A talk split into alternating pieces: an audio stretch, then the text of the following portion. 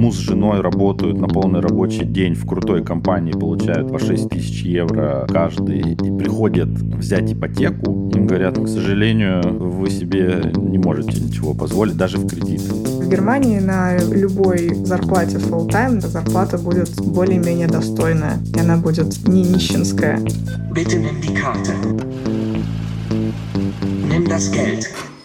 Привет! Это подкаст Тинькофф журнала «План Б». Меня зовут Марта Мгапова. А я Илья Иноземцев. Это наш третий сезон, в котором мы ищем лучшую страну для жизни, и сегодня мы поговорим о Германии. Прежде чем мы начнем, я напомню про базу. Во-первых, вы можете на нас подписаться. В этом сезоне мы рассмотрим много разных стран, буквально проедемся по всему земному шару. Нам бы хотелось, чтобы вы не пропустили ни один выпуск. Во-вторых, ставьте нам оценки и пишите комментарии, нас всегда поддерживает ваш фидбэк. И в-третьих, вы можете написать нам письмо на подкаст собакатиньковjournal.ru. Если вы хотите, чтобы мы рассмотрели какую-то конкретную страну, пишите нам, если вы куда-то переехали, а также если сами живете в Германии и хотите дополнить то, что услышите в этом выпуске.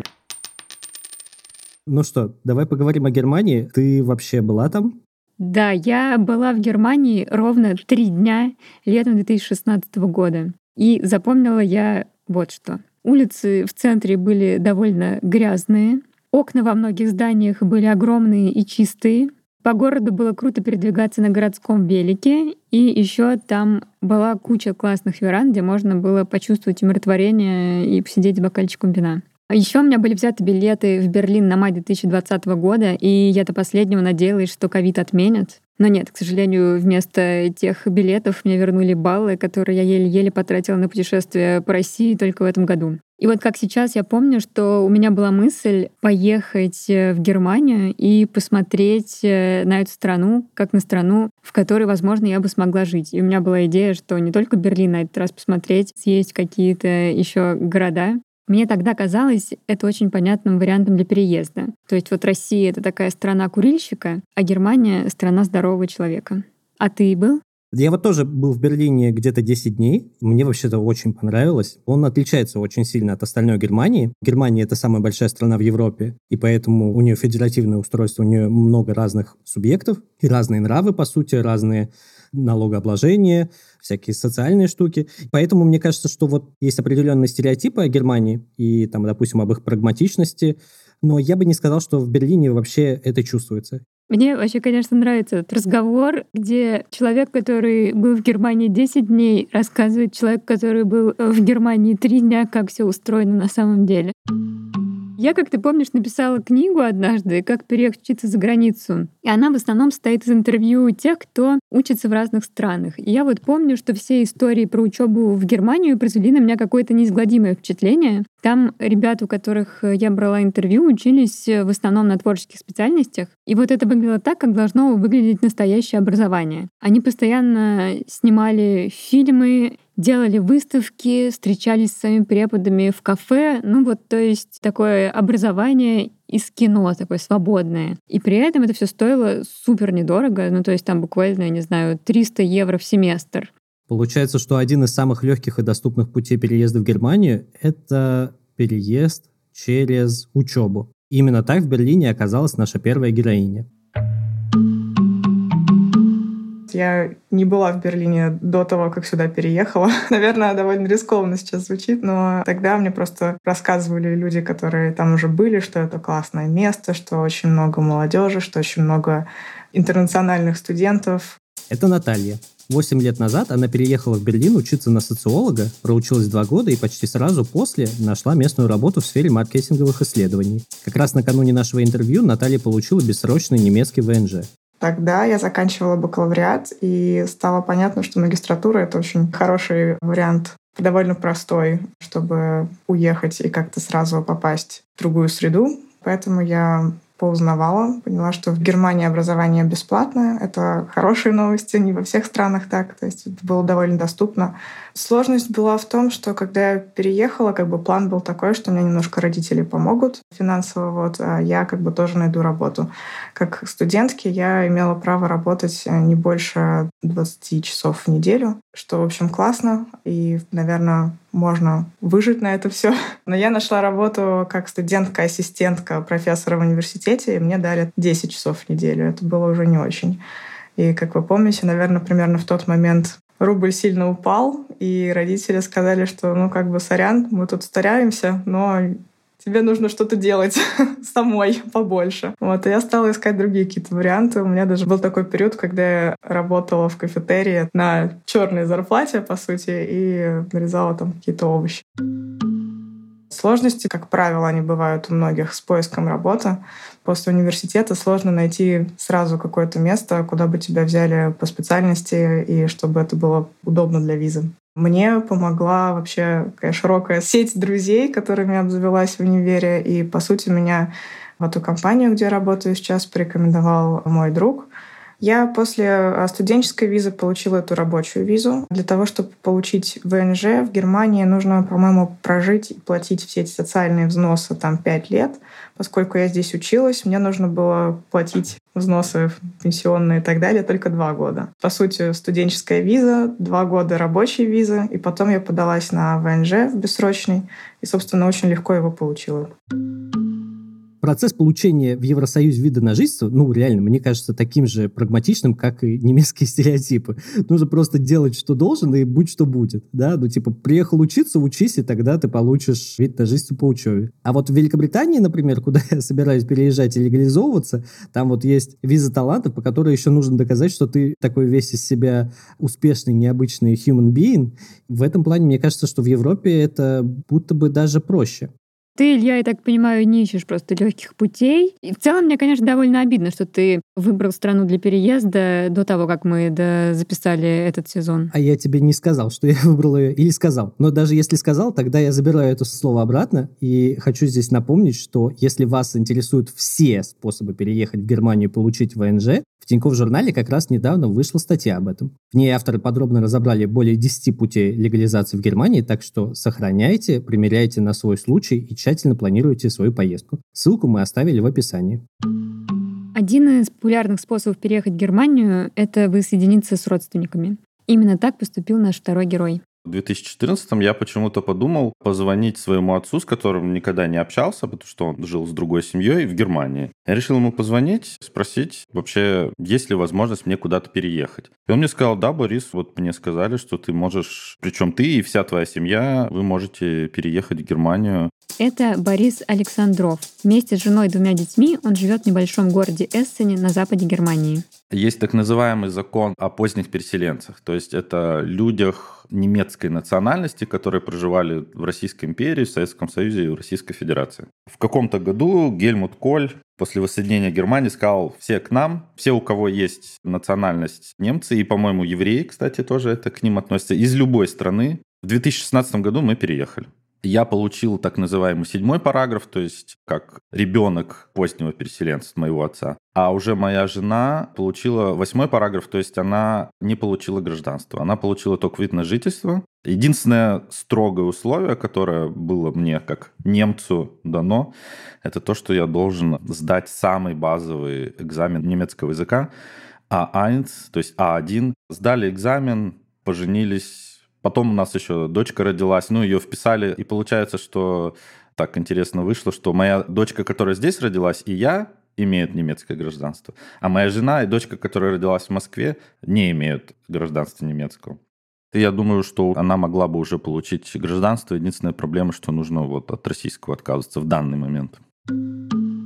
Я в какой-то момент поняла, что для меня возможность получить второй паспорт, не отказываясь от первого, это по-настоящему принципиальный момент мы записываемся, получается, в самом конце 2022 года. И сейчас я думаю, что паспорта и гражданство — это какой-то странный вообще рудимент. Мне это кажется пережитком. Наверное, это цинично прозвучит, но я просто думаю о том, что как странно, что есть какие-то границы, и тебе приходится думать, куда в мире можно поехать, а куда нельзя. Я с тобой полностью согласна, что это какой-то рудимент, так странно, что какая-то книжечка определяет вообще всю нашу жизнь. И вот я всегда в этом подкасте шутила, что я из пролетариата и рабочей крестьянской семьи. И как бы для меня все так и осталось. При этом я открываю Инстаграм каждый день и вижу, что какой-то знакомый такой раз в Израиле и говорит, что такая тут прекрасная погода, пальмы, лето. А еще вот я паспорт получила. Еще год назад мы были все одинаковые, но, как оказалось, нет. В общем, я испытываю смешанные, конечно, эмоции по этому поводу.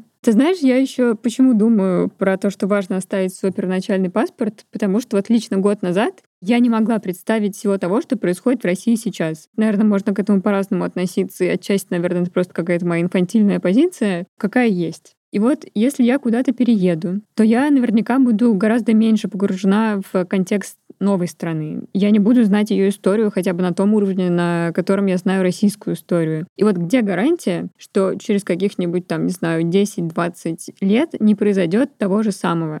Так я хотя бы смогу вернуться в Россию, там, где, как бы моя мама сказала, наши могилы. Пусть сейчас там все не очень, но мне бы хотя бы понятно, как там все устроено. Не знаю, в общем, мне неохота как-то обрубать совсем концы.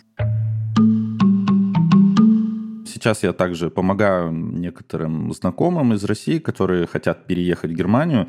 И для них, конечно, путь прежде всего через работу. То есть сначала найди работу, а потом тебя пригласят. У беженцев или поздних переселенцев у них другой подход. Да, сначала ты приезжаешь, а потом ищешь работу. Тебя на работу никто не выгоняет. Сначала курсы немецкого языка. Это может быть год, может быть два года. За два года мы оба выучили до upper intermediate. И заняло это два года. Такая история нормальная, что, допустим, какой-нибудь беженец приезжает в Германию, учит немецкий и потом только выходит на работу. Так, что по-английски в любом коллективе говорили, здесь этого нет. Вот я работаю в медиа области. Сначала продакшн видео. Сейчас я устроился тоже в медиа. Это театр варьете. Я там в техническом отделе, который занимает свет, звук и миллион проводов.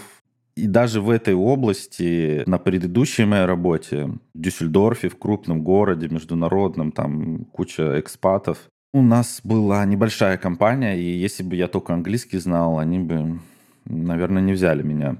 Есть области, да, вроде IT, например, крупные компании, ну, корпорации. Там Берлин. Я там первый раз встретил такое, что зашел в кафе, официанты не говорили по-немецки. Это первый раз такое я в Германии встретил. То есть говорили только по-английски. С одной стороны, изучение языка с нуля меня пугает. С другой стороны, учить язык два года, ни на что не отвлекаясь, кажется, это то, как мог выглядеть бы мой сабатикл. Вот я говорил в одном из предыдущих эпизодов, что мне не нужно сдавать латышский какое-то время для того, чтобы продлевать свой вид на жительство. Но я на самом деле все еще очень хочу его выучить. Где-то даже я читал о том, что изучение языка нового места, где ты находишься, это, в принципе, как-то снижает твой уровень тревоги, который возникает из-за иммиграции. Ну, я, конечно, про твое изучение латышского думаю, что это странный новый фетиш Ильи Наземцева. У меня опять это проявляется моя какая-то имперская наклонность про то, что я, кажется, не вижу смысла учить язык, на котором мало людей разговаривает. Поэтому я начала учить испанский. Не знаю зачем. Давай попробуем вернуться все-таки к Германии и послушаем, как устроена жизнь в небольшом немецком городе. Я жил вообще в маленьком городе. Я жил в городе 50 тысяч населения, как раз когда мы на курсы ходили. И у нас сейчас родился второй ребенок. Там в маленьком городке вот в этом плане вообще все есть. Там супер крутая больница. Мы как бы рожали в 100 метрах от дома. Пешочком дошли, как бы и родили там культурной жизни было прям вообще. В 6 вечера все сидят дома и смотрят громадные телевизоры, и все. Мы единственные там гуляли по этому городку. Сейчас мы переехали в город полмиллиона населения, но здесь, в Западной Германии, города реально уже срастаются между собой. То есть, на самом деле, мы живем в англомерации где-то 10 миллионов человек, просто там 20 городов слившихся вместе. То есть до Кёльна ехать час. Кёльн это, допустим, 2 миллиона англомерация, да, там Дюссельдорф это 500 тысяч тоже. Дуйсбург 500 тысяч. Вот до Дуйсбурга 10 минут ехать. До Дюссельдорфа я работал 30 минут ехать. По московским меркам это недалеко ехать. Агломерация большая, но сам город, вот в котором я живу, Эссен, он полмиллиона человек. И, в принципе, я родился в Омске, это миллион населения. Это как-то мне по душе. Мы там ходим на какие-то джем-сейшены в бар, и я уже всех знаю. Это клевое ощущение. За два года, по крайней мере, там музыкальную тусовку какую-то со всеми познакомился. И в городе больше миллиона населения ну, ты такое никак не получишь. В Берлине мы были, там тоже, конечно, есть свои, там, и там есть эти пятиэтажки родные, панельные, вот этот восточный Берлин, вот это все. Мы как бы думали об этом. Я очень уважаю подход к пятиэтажкам в Германии. Вот у нас считается, что это какое-то самое убогое жилье на земле, от которого надо поскорее избавиться и заменить их на собянинские 30-этажки, обитые каким-то вот этим непонятным, легко горящим пластиковым материалом. Но мне очень нравится вся эта история, связанная с пятиэтажками. То, что за короткое время эти здания так много людей обеспечили жильем, что на самом деле это довольно умное жилье. Вот многие пятиэтажки в Германии были успешно реконструированы и выглядят сейчас, если посмотреть фотографии, просто как элитное малоэтажное жилье, близкое концепции города-сада, о котором мечтали урбанисты-утописты того времени. Получается, что немецкому подходу к жилью можно доверять. Вообще вопрос про жилье в Берлине это такой сложный вопрос. Сейчас тут огромный кризис, и найти квартиру по какой-то разумной цене в популярных районах — это тот еще квест. Это можно делать, наверное, месяцами, а то и годами. И я не шучу. Я живу в Нойкёльне. Это один из типа популярных районов. Есть там Нойкёльн, Кройцберг, Принслауберг, какой-нибудь Фридрихсхайн, еще ряд, куда люди обычно стремятся попасть. Эта квартира, в которой я сейчас живу, она маленькая, 35 метров, но это старый дом, отремонтированный, там с высокими потолками, он тихий, тут тепло, после свежего ремонта и так далее. И тогда мне казалось, что это просто идеальный вариант, да еще и по очень приятной цене на тот момент. Когда снимаешь квартиру, нужно предоставить рабочий договор, например. Желательно, чтобы он был бессрочным. Нужно принести последние три квитанции о выплате зарплаты. Нужна еще справка, если есть, от какого-то предыдущего арендодателя, что значит вы платили все вовремя и у вас нет никаких долгов. А еще, конечно, нужна виза, что она там, например, длительная, как минимум, а еще лучше бессрочная, а еще лучше немецкий паспорт. Увы, слова Натальи подтверждают и те, кто переехал в Берлин совсем недавно. Свою свежую историю поиска жилья нам рассказал Егор Исаев, преподаватель вышки, который уехал в Германию учиться документалистике. В Берлине, собственно, говорят, что не ты выбираешь жилье, а жилье выбирает тебя. Это в каком-то смысле правда, потому что вариантов у тебя по факту три. Либо ты идешь по самому простому пути и пытаешься найти комнату, ВГ так называемый, за там, месяц-два, в принципе, комнату на долгий срок найти реально. Второй вариант, если ты уже живешь в Германии какое-то время, ты обычно ищешь квартиры по друзьям. То есть узнаешь, когда кто-то съезжает, выезжает, меняет место жительства. В общем, ты просишь этого бывшего квартиросъемщика въехать вместо него. Здесь тоже возможны варианты. С одной стороны, ты можешь попросить сделать так, чтобы контракт перезаключили на тебя, чтобы тебя порекомендовали а второй ты как бы въезжаешь вместо этого человека и живешь там, ну, часто на полулегальных каких-то таких основаниях. Часто владелец недвижимости, гораздо чаще это не физическое лицо, а юридическое. То есть в Германии основной жилищный фонд скуплен гигантскими корпорациями. Связь с ними происходит по почте, очень редко по телефону. И самый сложный вариант, наиболее легальный, это, в общем, ходить на просмотры про это миллион мемов и шуток. То есть обычно там бывает так, что выставляется объявление, в первый час там отправляется 500 заявок на просмотр, владелец там выбирает от 30 до 100 человек, которые придут посмотреть эту квартиру.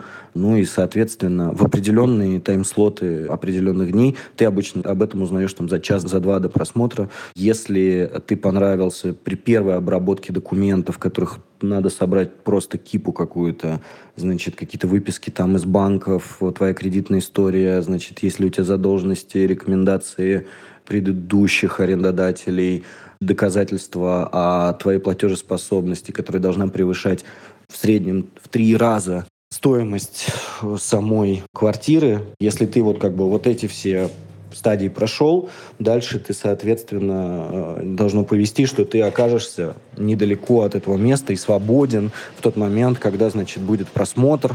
Ты приезжаешь туда, ну и начинается следующий этап лотереи. Я снял э, квартиру во Фридрихсхайн. Мне досталась однушка на ground floor, ну, то есть это на первом этаже, с видом в колодец. Условия так себе, света там практически нет. Очень небольшие габариты квартиры и прочее, прочее.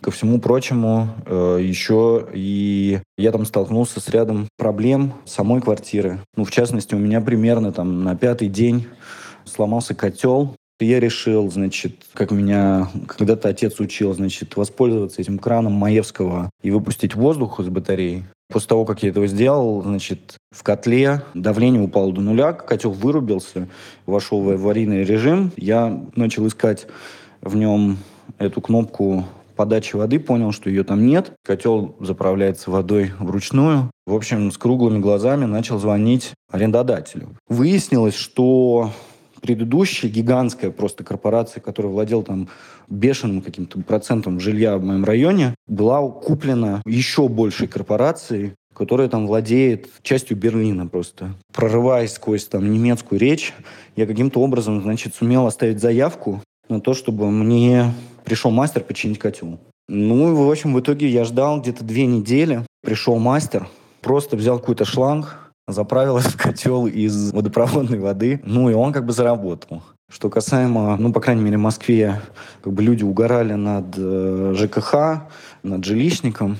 Вот здесь ситуация показалась мне еще хуже, потому что, ну, вот эта корпорация, видимо, урезая издержки на обслуживание содержание своих многоквартирных домов просто не имеет достаточное количество мастеров, которые могут вовремя приезжать все это делать. Если резюмировать, конечно, стоимость жилья в среднем вполне сопоставимы с теми суммами, которые мы платили в Москве, но такого количества предложений выбора на рынке, конечно же, нет. И близко многие квартиру ищут год. Из плюсов, конечно, самое крутое это то, что как бы квартира каждый раз сдается после ремонта. Стены покрашены, сантехника приведена в порядок, вся мебель вывезена.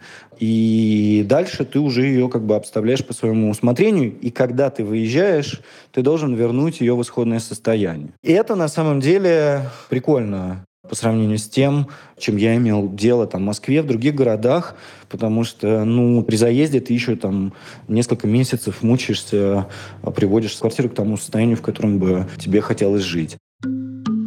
Кажется, в этом смысле ситуация в маленьких городах все-таки попроще. Давай вернемся снова в Западную Германию, город Эссен. Может, там даже и купить что-нибудь можно. Признаюсь, я даже не думал пока о покупке жилья, и это тоже большая разница Германии с Россией. Здесь очень много людей до самой смерти живут в съемных квартирах, даже не думают о покупке своего жилья, потому что здесь права арендаторов, они очень сильно защищены. Грубо говоря, когда ты уже там на пенсии, живешь в квартире, тебя выселить невозможно. У меня есть знакомые, женщина из Нижнего Новгорода и муж немец. Вот мы с ними общаемся. Они купили дом вместе с квартирантами. Три этажа, и на первом этаже квартира с бабушкой, с дедушкой. Дом продавался только вместе с ними. И они как бы купили дом, а эти продолжили там жить. Мои знакомые, будем называть это пригород Дюссельдорфа, в хорошем городке, купили квартиру за 80 тысяч евро, но она была в очень плохом состоянии. То есть им пришлось очень много ремонта делать. То есть я слышал там всякие истории, что там с какой-то бабулечкой познакомился, и эта бабулечка э, решила тебе за не очень дорогие деньги продать там квартиру, потому что ее там рыночная цена какая-то была там вообще неподъемная, да, и такие разговоры, вот про Мюнхен особенно, что муж с женой работают на полный рабочий день в крутой компании, получают, я не знаю, там по 6 тысяч евро э, каждый, и приходят взять ипотеку, им говорят, ну, к сожалению, вы себе не можете ничего позволить, даже в кредит. То есть, чтобы платить ежемесячный взнос, да, здесь э, ипотека 2% там, и ее даже могли снизить. Я бы сказал, наша концентрация, да, Москва, Санкт-Петербург, вот здесь это вообще не работает. Берлин даже не самый крутой город по зарплатам в Германии. Франкфурт, Мюнхен, они не только еще и больше зарплаты, там еще и дороже квартиры. То есть это я вообще не мог понять, как это не в столице самые дорогие квартиры. Самые богатые города и в плюс и в минус. Это не Берлин. И сейчас мы вот снимаем трехкомнатную, в супер вообще просто в самом крутом районе города, недалеко от вокзала, и тут парк, и самый центр Эссена, да, и мы платим 890 евро, включая коммуналку и отопление. Такую же квартиру в Дюссельдорфе найти, ну там я даже боюсь представить, сколько бы это могло стоить, да, там грубо говоря, в хорошем районе, там и, и недалеко от вокзала, и в центре, и исторический центр, да, и вот это все здесь рядышком и чтобы еще там балкон был, и чтобы был свой сад. У нас сад общий на дом. Всего в доме 7 квартир.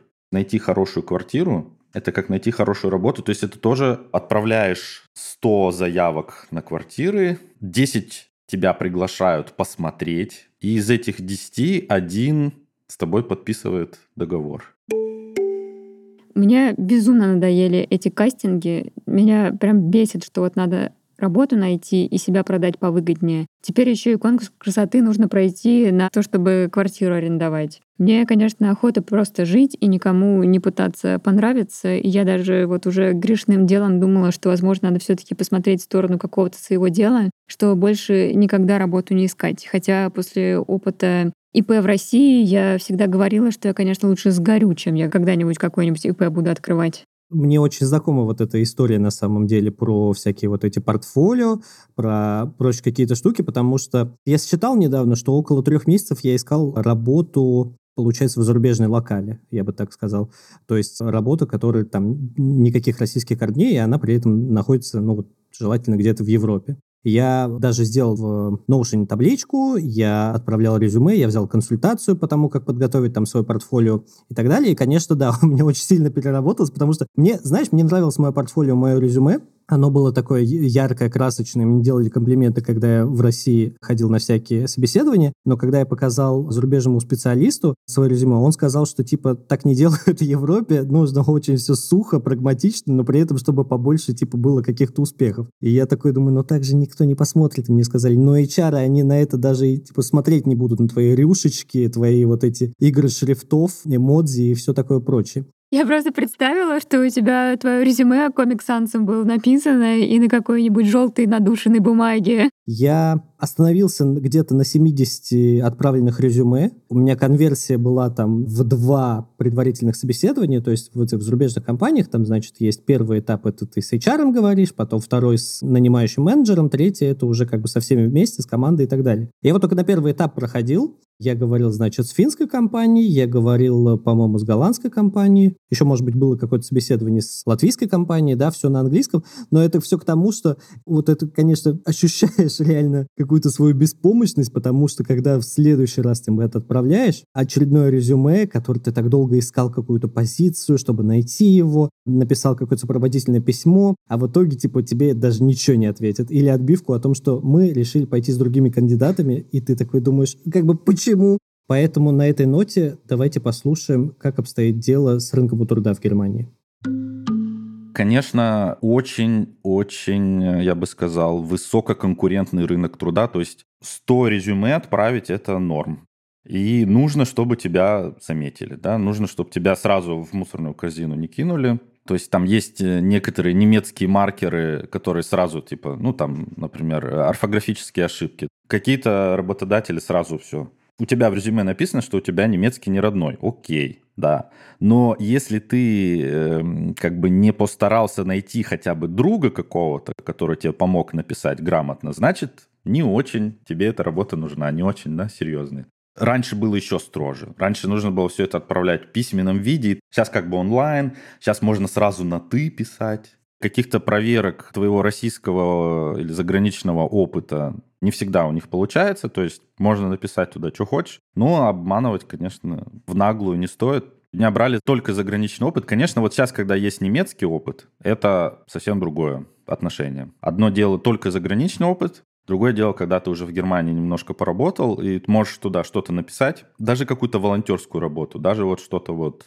Какой-то у тебя был проект, да, с немцами, это уже другое отношение. То есть это важно. Хотя бы там полгодика, годик. Потом уже можно дальше и зарплату побольше просить. Больше приоритета, конечно. Германия — это социальное государство, и все стараются платить нормальные зарплаты. Я сравнивала такое. Вот я после бакалавриата, если бы я осталась в России устроилась на работу full time, я бы получала намного-намного меньше, чем сколько я стала получать в Германии, когда вот тоже после студенчества сразу стала работать. То есть раза в три я получаю здесь больше. Вообще, мне кажется, в Германии на любой зарплате full time, на любой работе full time, как бы зарплата будет более-менее достойная, и она будет не нищенская. Даже там какой-нибудь уборщице никто не будет платить условные 10 тысяч в месяц рублей, чтобы она там не могла на них прожить. Мне кажется, чисто такое отношение как к человеку. В России, мне кажется, зарплаты бывают очень низкие просто потому что не престижная какая-то работа или не IT. Минимальный уровень оплаты труда в Германии до вычета налогов это 12 евро в час. Получается 40 часов в неделю, значит в месяц это будет где-то 170 умножаем на 12. 2040 евро – это минимальная зарплата, самая минимальная. Ты там, не знаю, продавец в Макдональдсе или еще что-нибудь. 2040 евро ты получаешь до вычета налогов. Соответственно, если у тебя минимальная зарплата, то с тебя мало налогов будет вычитать, даже если ты один. Но здесь нету такого невероятного разрыва в ценах, который в России у меня был, когда я в Омске мог получать 20 тысяч рублей, а переехав в Москву 100 тысяч рублей. Даже если мы говорим столица или маленький городок и крупный город, и там Мюнхен, да, все равно это, допустим, разница в полтора раза, но не в 10 раз и не в 5. Восточная Германия, часто про это говорят, что там до сих пор зарплаты ниже. Но я когда смотрю, такой смотрю статистику, вот у нас большая проблема в Восточной Германии, до сих пор зарплаты в среднем на 20% ниже, чем в среднем в Западной. Я такой, ну, съездите в Омск. Я вот, конечно, всегда думаю, что после наших московских зарплат с европейским нам будет немножко больновато. То есть здесь все-таки можно было покрутиться, как-то себя продать получше и получать прям много, если вот была такая цель. А там, кажется, все равны, и в итоге тебе скажут, что никакой квартиры вы себе не можете позволить даже в кредит, ну что это такое? Мой опыт немножко иной, потому что в итоге у меня есть зарплата зарубежная, так скажем, да. Ну, то есть у меня есть, короче, зарплата из европейской компании. В целом я даже, знаешь, как-то умудрился так вот покрутиться, как ты говоришь, да, как-то продать себе, что у меня доход по тем деньгам, которые на карту капают, этот доход, он не сильно отличается от той зарплаты, которую я получал в России. Но потом проблема в том, что вступает в это дело налог, который ты сам должен платить. И в этот момент ты такой уже понимаешь, что ты ну, получаешь на 20-30% меньше, потому что вот эти 20-30% это все, что уходит на налоги. И еще из-за того, что у меня ну где-то там есть э, какой-то фриланс, и я, значит, где-то деньги я там получаю из одной европейской страны, где-то из другой. И все это, знаешь, вот вместе, вот это все компонуется, и, во-первых, это просто супер тяжело, и приходится как бы 100% занимать бухгалтера, потому что это, не знаешь, это не как 6% СП, которые ты заплатил и забыл о них. А тут ты такой, типа, надо в декларации вот это, а вот эта вот сумма, откуда она пришла, а можно ли на нее там что-то оптимизировать, а вот это вот дивиденды, это идет в дивиденды. Я думаю, что это твоя ситуация, она все таки немного отличается от средней, потому что ты живешь в одной стране, работаешь, как я поняла, в нескольких других. Классический Илья, конечно, с его подработками. Давай узнаем, как это бывает, если ты обычный человек, который живет в Германии и работает в Германии. Если это работаете в компании, она за вас все делает, она за вас платит все отчисления. Социальные выплаты и налоги, они все зависят от уровня дохода. Чем выше доход, тем больше отчисления по всем статьям. Есть несколько видов налоговых классов. Первый — это для людей без семьи, партнера и детей — Тут, наверное, побольше отчисления. Потом есть второй, это, по-моему, для родителей-одиночек, например. Есть третий и пятый, это для партнеров, у которых разный уровень дохода, и там можно решать, с чьего дохода платить больше налогов. И четвертый — это для тех, для партнеров, у которых доход примерно одинаковый. По-моему, есть еще шестой, который для тех, у кого несколько работ. У меня нет партнера, детей, я живу одна, и поэтому мой налоговый класс — это первый. И суммарно со своего дохода компания от моего имени платит ну, порядка 38%. Из этой суммы там где-то 18% это налог, и еще 20 социальные всякие выплаты. При этом выплаты социальные плачу я, и еще их такой же размер платит работодатель. Социальные выплаты, они складываются там из четырех статей. Это страховка здоровья, По сути, это государственная такая организация, их там несколько. В Германии называется Кранкенкасса, их можно выбрать. Они дадут такую карточку, куда ты с этой карточкой ходишь по врачам, и все в целом нормально. Есть еще приватная страховка, ну там какие-то отдельные правила действуют. Приватная, в смысле частная, и ее тоже можно выбрать самому, у нее там свои плюсы-минусы. Как правило, Всем нравится, что пока ты молодой, платишь очень мало. Когда появляются проблемы со здоровьем, стареешь, взрослеешь, что платишь уже сильно больше. Государственные страховки такого нет. Они очень так по-божески и социально смотрят на все эти вопросы. Следующая статья расходов социальных выплат — это пенсионные отчисления. Они тоже там зависят от уровня дохода. Потом есть такая страховка от безработицы. Там, получается, около 2%, наверное, платится от зарплаты. На случай, если меня уволят, я потом смогу подать заявку на это пособие, и оно будет ну, довольно высоким там, в течение максимум года. Чтобы не соврать, где-то процентов 60, наверное, моей э, средней зарплаты за год мне будут платить, что в целом такие нормальные деньги. На это можно выжить, как правило. И есть еще последняя, четвертая статья расходов. Это, собственно, взнос на длительный отпуск по болезни. То есть не отпуск, а длительный больничный. То есть если это больше шести недель, по-моему, начинаются выплаты из этого как бы фонда. Кстати, я вот раньше всегда думала, что живу в России, и поэтому пенсии у меня не будет. Теперь у меня появилась новая мысль, так сказать, новая надежда. Возможно, все таки я где-то закреплюсь в другой стране, в конце концов, и поработаю там, и, может быть, тогда у меня и пенсия будет. Хожу, смотрю иногда, сколько пенсий в разных странах. Э, вот такая неожиданная мысль, которая, думаю, никогда меня, конечно, не посетит. До пенсии надо еще дожить, мне кажется. А вот в Германии, как и во многих других странах Евросоюза, есть еще, например, налог на собак. И учитывая, что мы с тобой два собаковода тут собрались, давай посчитаем налог на наших песелей. Вот выдержка из закона немецкого, что за содержание собаки без регистрации налагается штраф в сумме 10 тысяч евро. Ну вот я из этого как бы понимаю, что на штраф 10 тысяч евро точно не хочется нарываться. Давай смотреть дальше. Налог на собак в Германии варьируется в пределах от 30 евро до 700 евро в год в зависимости от породы и региона проживания. Сумма налога на опасные породы составляет до 1000 евро в год. Но вот я думаю, что моя собака без породы, она стоит, мне кажется, 30 евро в год. Вот ты бы свою во сколько оценила? Я видела пост в Телеграме про это, и там на примере небольшого городка приводили цены, что одна собака стоит 65 евро в год. Я так понимаю, что вот это как раз наш случай, когда собаки не опасны, и они живут одни. А вот, например, если было бы у нас две собаки, они жили бы вместе, тогда бы это стоило 100 евро в год на каждую. А содержание собаки опасной породы стоит 630 евро в год, и опасной породой считается, например, американский стафарширский терьер. Они что-то внезапно стали какими-то очень модными собаками. Вот, и, конечно, не хотелось бы столько платить. При этом вот еще два интересных факта, что безработные с одной собакой могут получить скидку 50%. А еще мне понравилось, что владельцы больших собак, я так понимаю, что это от 20 килограмм, должны сдать экзамен, что они могут с этой собакой справиться. И вот это я, кстати, считаю очень правильной инициативой, как и то, что нужно платить налоги. Мне кажется, что тогда люди будут осознаннее и ответственнее. Видимо, из-за такого букета налогов в Германии очень раздутая бюрократия. Принципе, частично верный миф. Бюрократии очень много я бы сказал, очень много вообще государства. Я в России привык к таким отношениям к государствам. Оно меня не трогает, я его не трогаю. Так это тогда было. Здесь же в Германии все по-другому. То есть тебе нужно общаться с государством, общаться много и общаться, например, письмами, настоящими письмами.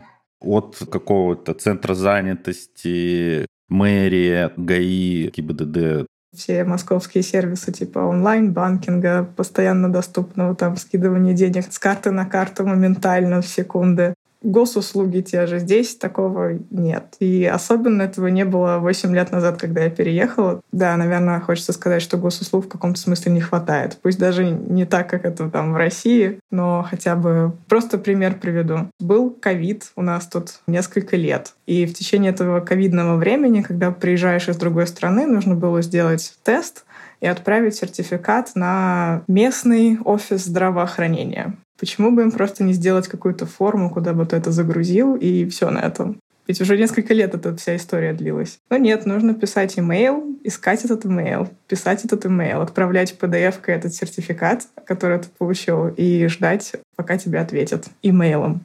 Но, с другой стороны, вот эта вся система, она работает. Мы это сейчас заметили вот по очередному мигрантскому кризису, до этого тоже. То есть оно, скажем так, долго заводится, но работает достаточно эффективно. Про это как раз я слышал от одной достаточно высокопоставленной женщины из Министерства образования. Она рассказывала, что, ну да, вот бюрократия, бюрократия, но мы за деньги отвечаем. Мы собираем налоги, и чтобы эти деньги не пошли непонятно куда, бумажечки предоставьте, да, что вам положено вот это там какое-нибудь пособие, да, там, или вычет из налогов.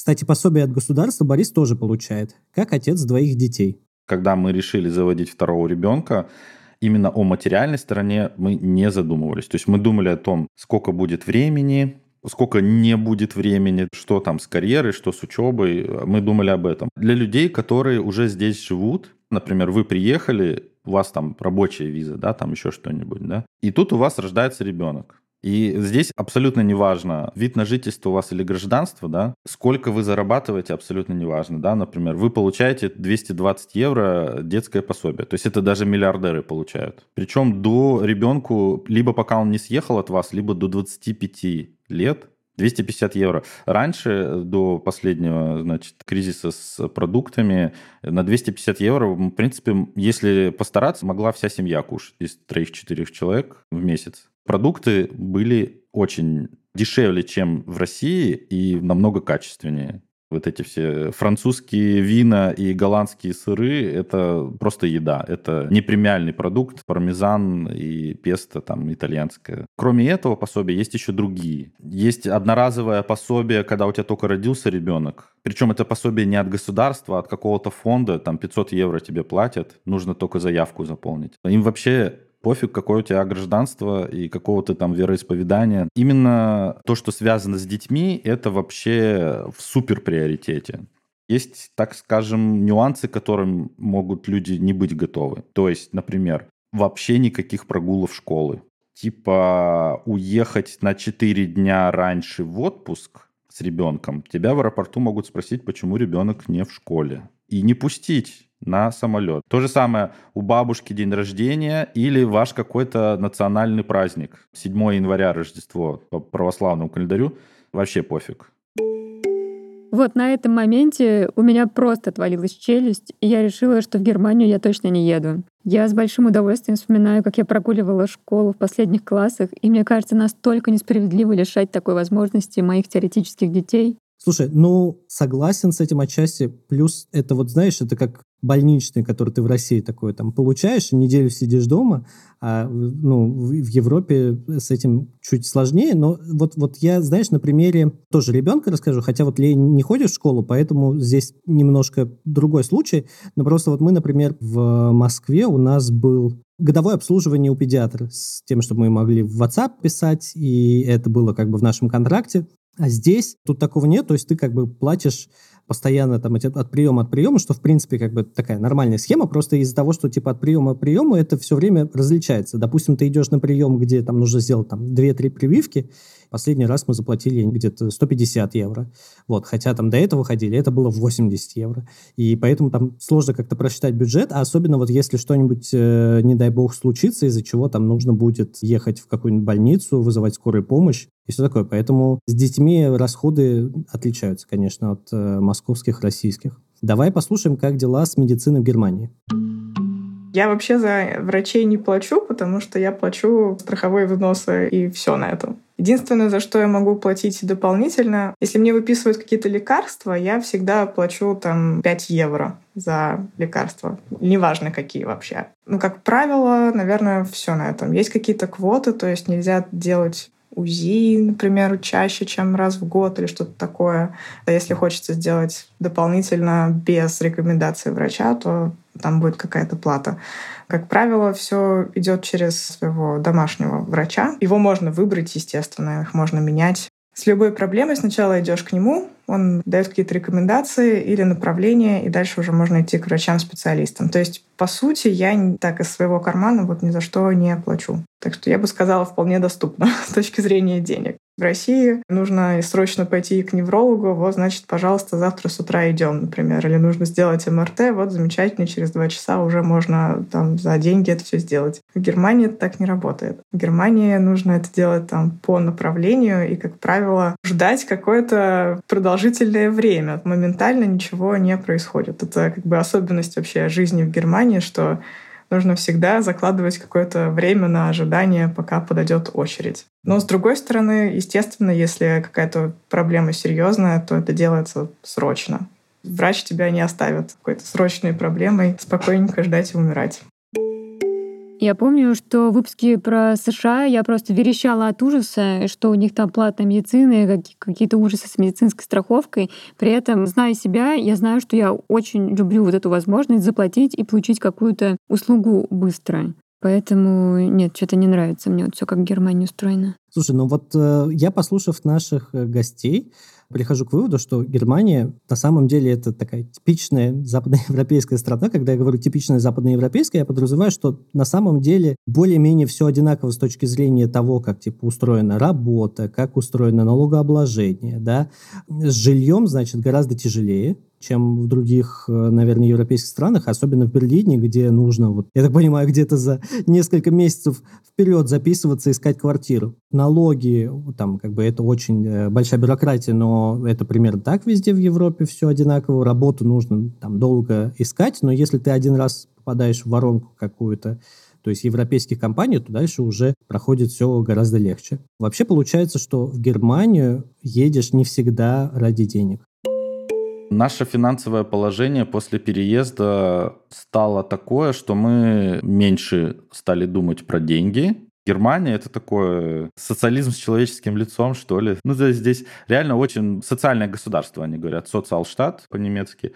Конечно, здесь капитализм тоже есть. Ну, вот какой-то микс из этого. Мое такое внутреннее ощущение, что нужно все время крутиться, чтобы выжить. Вот у меня, оно у меня было, да, там и в Омске, и в Москве. То есть тебе нужно каждый день что-то делать, все время куда-то нестись и зарабатывать, и пытаться где-то все время заработать так или иначе, оно немножко успокоилось, к деньгам стало немножко другое отношение и к заработку. Но есть такие вот нюансы, что человеческий труд здесь стоит дорого. То есть я научился в Германии подключать стиральную машину, класть ламинат, потому что звать кого-то специалиста, я то, что привык, да, в Москве звонишь куда-нибудь, тебе приходят и все делают за смешные деньги. Ну или за разумные деньги. Здесь это неразумные деньги, вот это именно услуги. Купить что-то, даже БУ, э, холодильник супер крутой за 70 евро, там, или новый, одежда, там, материалы, все супер. Но услуги очень дорого.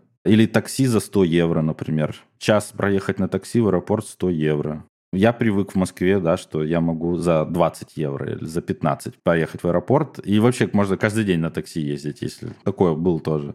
Здесь нет поменялось отношение к налогам, например, потому что ты их каждый месяц видишь, сколько ты куда платишь, да, что, например, страховка обходится тебе в месяц из твоего дохода там несколько сотен евро. Социальные пособия — это не просто подачка от государства, а что ты, опять же, платишь за это все из своего кармана. Вот мне кажется, в России этого не видно, ты когда получаешь там расчет, ты этого не видишь, ты видишь последнюю выплату после налогов и все. Отсюда часто слышу, что там в России медицина бесплатная, что там социалка какая-то бесплатная, образование бесплатное. Нет, ребят, это все не так. Это все не так. Это все к этому нужно относиться ответственно и, соответственно, иметь в виду, что вот все бюджетные организации, они не занимаются оказанием тебе каких-то подачек услуг, а вообще-то они существуют на твои деньги, и у тебя есть право с них что-то требовать.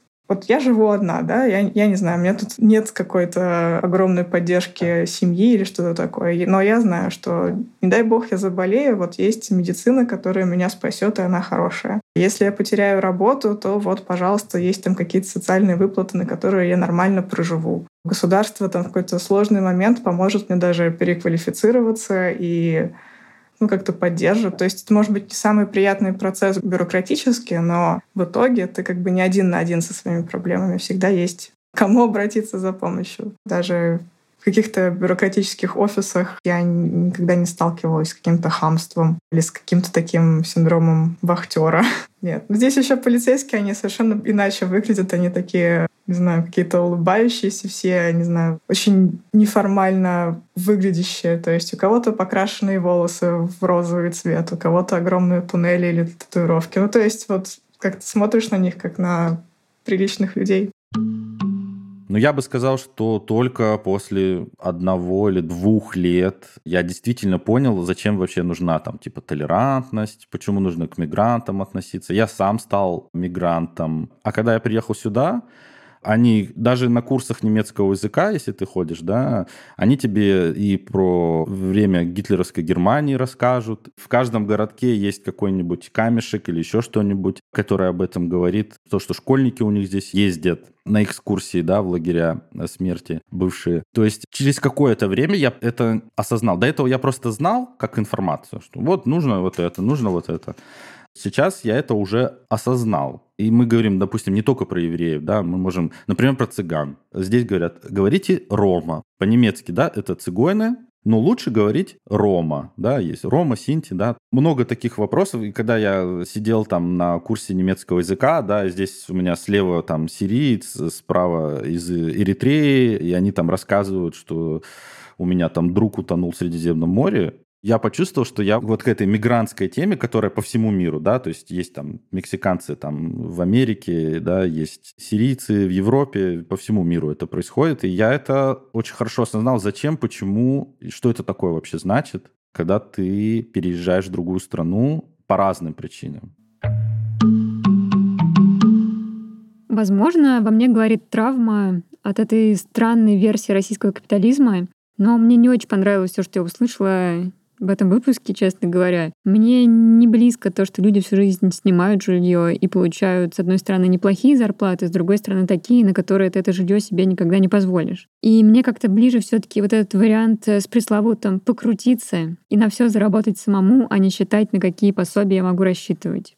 Ты знаешь, а мне вот как-то даже воодушевляет возможный переезд в Германию, потому что мне кажется, что из того, что наши герои рассказали, получается, что вот эти все, может быть, ну, какие-то сложности, связанные с заработком денег и там а, выплатой налогов и вот этих какими-то нравами, оно на самом деле очень сильно окупается тем, что как бы инфраструктура, какие-то социальные вещи в Германии, они все-таки гораздо приятнее, чем во многих других государствах и странах. Поэтому я бы не отказывался для себя от возможного переезда в Германию. Меня очень зацепило то, что Борис сказал, что они в Германии стали чуть меньше думать про деньги и переживать. Ну, то есть, наверное, жизнь в таких странах действительно она способствует менее какой-то тревожной жизни. Но при этом я понимаю, что, наверное, вот надо в такой стране пожить, привыкнуть к этой системе, и тогда, наверное, втягиваешься. Но чтобы в моем случае в такой стране пожить, нужно туда как-то попасть. А чтобы туда попасть, надо захотеть, да, и именно целенаправленно туда двигаться. В общем, учитывая, что все вещи, которые я сегодня услышала, меня скорее пугают, Получается, что я там и не поживу, и поэтому не втянусь в такую систему. Видимо, буду крутиться до конца жизни. Это был подкаст «План Б». Если вы тоже живете в Германии, пишите о своем опыте в комментариях в журнале или на любой подкаст-платформе, где мы выходим. Также нам можно написать на почту по адресу подкаст собакатинговжурнал.ру. Если хотите, чтобы мы обязательно разобрали в этом сезоне какую-то определенную страну, то тоже пишите. С вами был Илья Иноземцев и Маша Долгополова. Пока.